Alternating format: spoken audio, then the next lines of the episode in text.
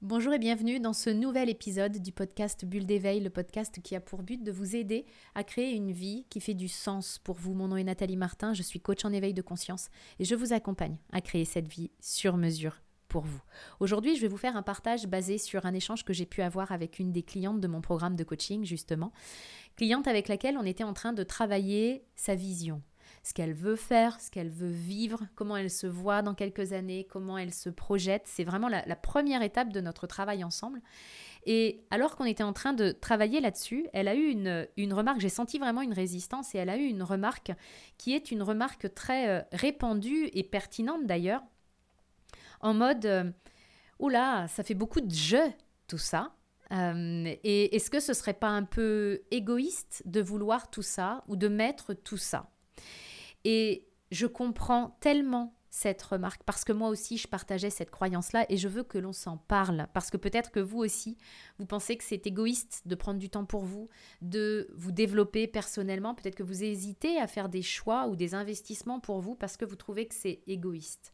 C'est vraiment le reflet de notre conditionnement, de la manière dont nous avons été euh, élevés, éduqués parce que c'est ce qu'on nous a fait croire qu'effectivement c'était égoïste de penser à soi et que c'était beaucoup mieux d'être altruiste et de penser sans cesse aux autres. On nous a appris à nous perdre dans la masse, à dire oui aux besoins des autres au détriment de nos propres besoins.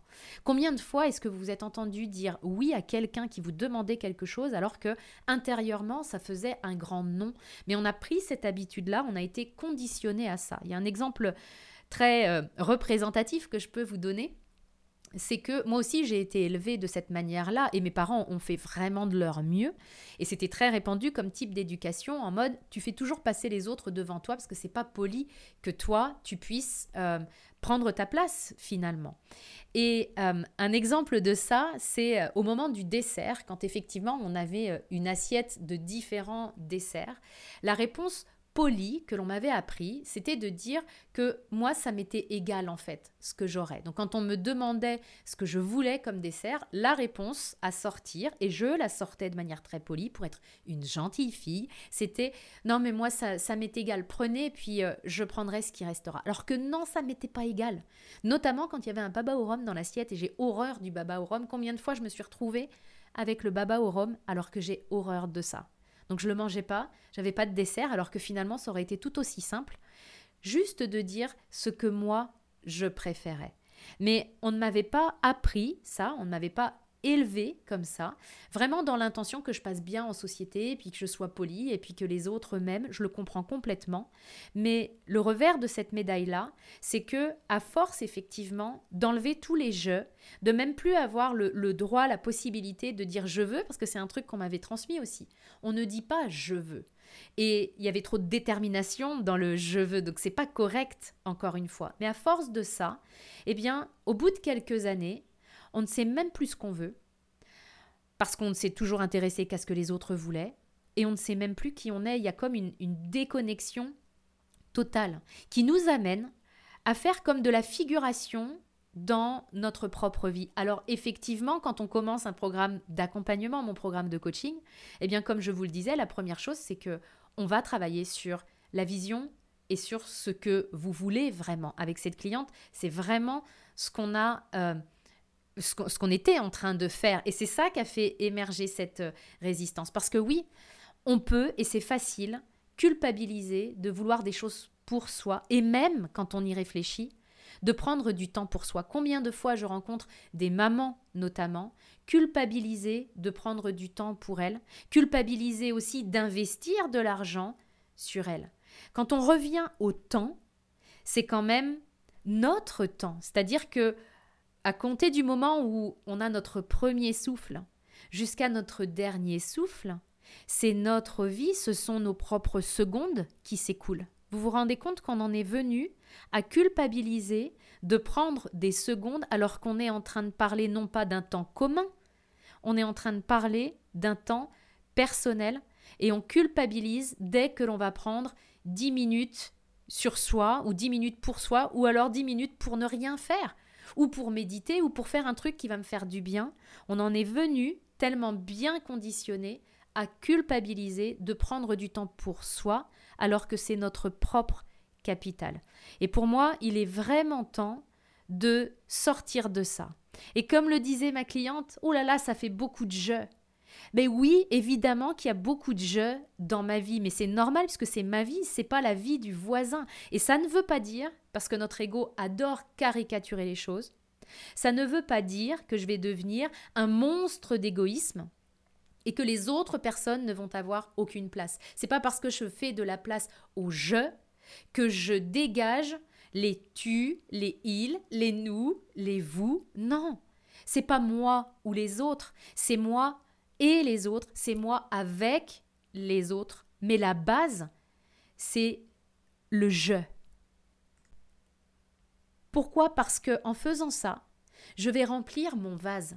Et quand mon vase est rempli, alors je peux remplir celui des autres. Quand mon vase est sec, quand j'ai rien, quand j'ai pas d'amour pour moi, quand j'ai aucun loisir, quand j'ai aucune satisfaction dans ma vie et quand je vis en mode pilote automatique et robot, mon vase est à sec. Comment est-ce que je peux espérer remplir celui des autres, en tout cas contribuer à le remplir dans ce qui est juste pour moi? C'est une utopie, ça, c'est une hérésie. La base, c'est effectivement le je, parce que quand mon vase est plein, alors je peux irradier celui des autres. Et moi, j'accompagne des personnes depuis 2013 maintenant. Si vous saviez combien de fois j'ai entendu des personnes me dire que elles n'étaient pas, elles avaient pris du temps, de l'argent, des efforts pour elles, et au départ, elles pouvaient culpabiliser de cela. Et en même temps, quelques temps plus tard, elles réalisaient combien ça avait été important pour leur vie de couple, parce qu'évidemment qu'on n'est pas le même conjoint quand on est bien dans ses baskets et quand on s'aime soi, ou alors quand euh, on est un, puits euh, sans fond, tellement on a besoin que l'autre nous dise qu'on est bien, qu'on est euh, de nous donner de la reconnaissance parce qu'au fond de nous, on manque cruellement d'amour pour nous-mêmes. On n'est pas du tout le même compagnon de vie. On n'est pas le même compagnon de vie quand on est épanoui bien dans ses baskets ou quand on est angoissé à mort. On n'est pas le même parent non plus quand on a confiance en soi, quand on se sent bien dans sa propre existence, ou alors quand on se sent mal et qu'on manque de patience et que on joue avec eux mais on rêverait d'être autre part pour pouvoir faire avancer nos il faut et nos je dois.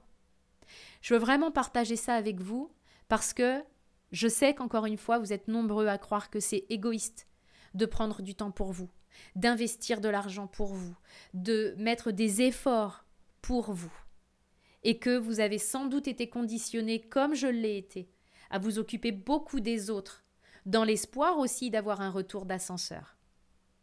Le plus beau geste que vous puissiez faire pour vous et pour les autres, le plus beau cadeau que vous puissiez vous faire et faire aux autres, c'est de remettre du jeu dans votre vie parce que vous aurez plus besoin des autres pour pouvoir vous sentir bien dans votre vie.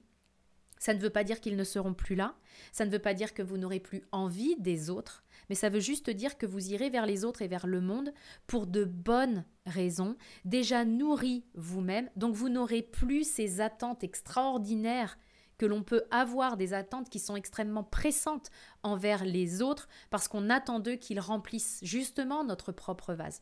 C'est à nous de le remplir donc non, c'est pas égoïste de s'occuper de soi parce qu'encore une fois, j'ai pas un choix à faire entre moi et les autres.